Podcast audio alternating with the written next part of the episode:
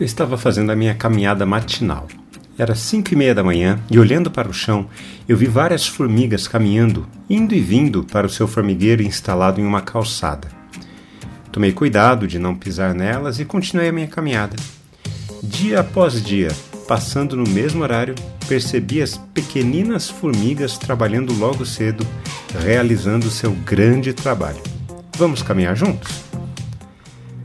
O reino dos seres humanos é influenciado pelo pecado.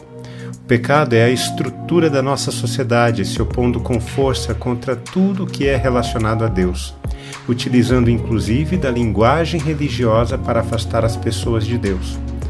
Uma das formas do pecado fazer isso tem a ver com a falsa noção de referencial de sucesso.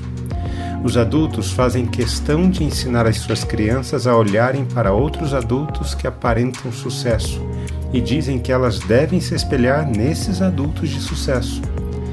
Quando você crescer, você deve ser igual a essa grande pessoa, ter o mesmo sucesso dela ou até mesmo um sucesso maior.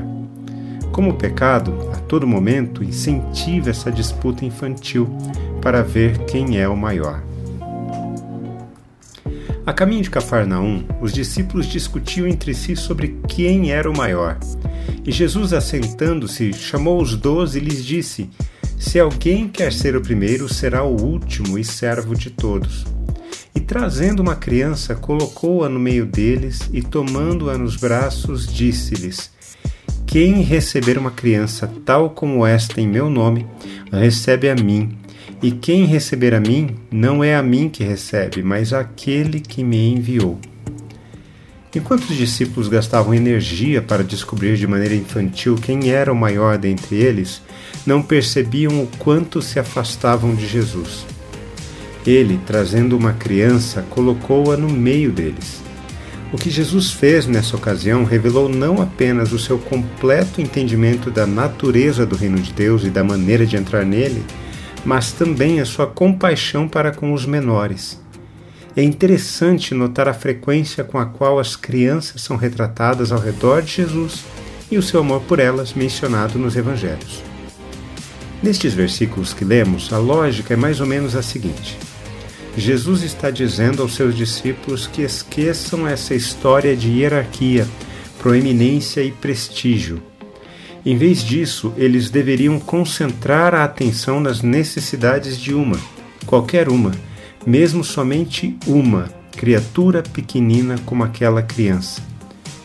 Nesse impressionante paradoxo está o segredo de quem Jesus realmente é e de quem nós somos. Ao darmos atenção àqueles que são considerados mais insignificantes, nós também identificamos quem somos. Viver no reino de Deus é valorizar aqueles a quem o mundo despreza, pois quando fazemos isso, percebemos que na verdade somos todos iguais e carecemos de um Salvador, carecemos de Jesus. Quando refletimos na palavra de Deus, precisamos responder a ela. Eu quero orar por mim e por você. Amado Pai, percebemos que o pecado nos leva ao afastamento do Senhor, de nós mesmos e dos outros. Não queremos continuar assim. Queremos viver na dimensão do teu reino, valorizar o que o Senhor valoriza e fazer o que o Senhor faria. Muito obrigado porque o teu reino transforma por completo a nossa compreensão de mundo. Nos ajude a vivermos na dimensão do teu reino e valorizar a quem o Senhor valoriza, em nome de Jesus. Amém. Um forte abraço a você, meu irmão, minha irmã. Nos falamos em nosso próximo encontro, está bem? Até lá!